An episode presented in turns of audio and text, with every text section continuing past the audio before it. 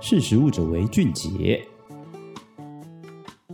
大家好，欢迎收听《识食物者为俊杰》，我是史塔奇。今天呢，要来跟大家介绍这个发的料理手法。在台湾小吃啊，有常见的发糕、芝麻球这些食物，其实都是靠料理手法发来改变食物的外形、口感。那除了我刚刚提到的发糕跟芝麻球，在我们日常生活中还有哪些食物是用发的原理制作出来的呢？那过年的时候啊，为祈求发财所吃的发糕，就是利用这个发的手法。那发糕的起源居然还和不小心打翻酒有关。流传古早的时候啊，有户人家因为在制作年糕的时候糯米不够用，他就用了糯米混合其他的米一起磨成米粉。这时候呢，他又不小心打翻酿酒用的酒曲，那这个混入酒曲的米粉就这样一起被拿去蒸，蒸完之后就得到一个很膨胀的发糕，让人家又惊又喜，其中带一点酒香，又绵密软 Q。那也因为“发”这个字带有好彩头的含义，就让这道料理一直被流传下来，成为年节必备的甜点。不过呢，你是不是也很好奇，这个发糕内到底发生了什么样的变化，让它可以短时间内膨胀成两倍大？其实啊，这就是因为酒中的酵母在米粉中来发酵，酵母就会利用面团中淀粉分解的单糖来作为食物。那在这个繁殖生长的过程中呢，它会产生大量的二氧化碳气体。那这种呢，也叫做发酵中的生物发。那除了刚刚讲的利用酵母所产生的生物发，也有利用添加小苏打粉让食物蓬松的料理手法。那小苏打粉呢，它是一种碱性的膨胀剂，遇到水或酸性的物质的时候，就会产生二氧化碳的气体，让食品更加膨胀。那这个过程呢，就叫做化学发。例如像油条呢，就是利用这种化学发原理所制作而成的。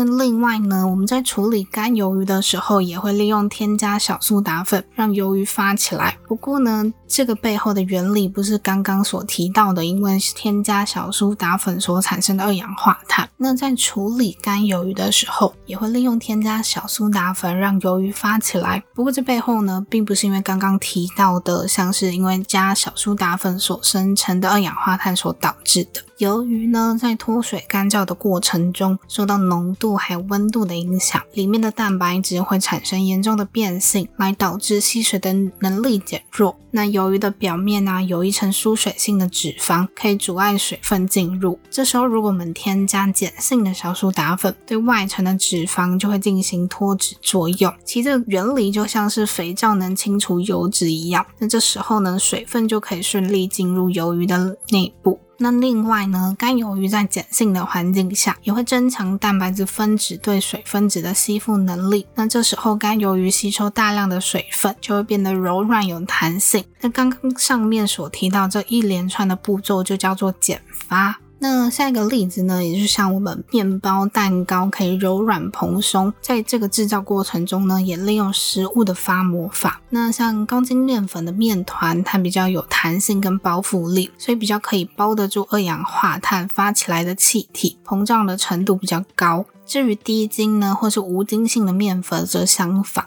那烤好的面团呢，高筋的延展性越好，弹性越高；中筋的孔隙则比较少。而低筋的面团呢，组织比较绵密，弹性比较少。那这也是因为不同料理会用不同面粉的原因。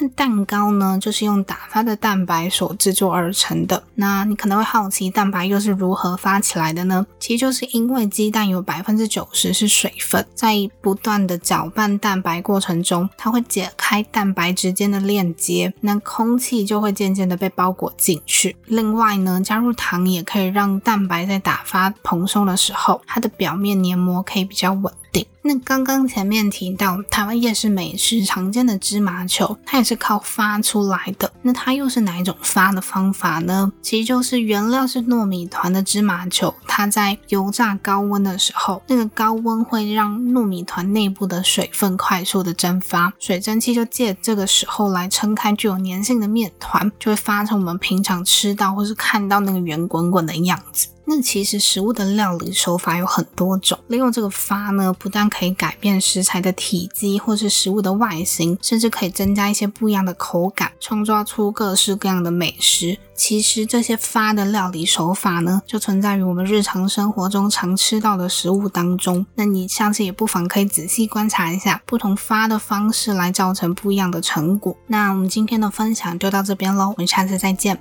拜拜。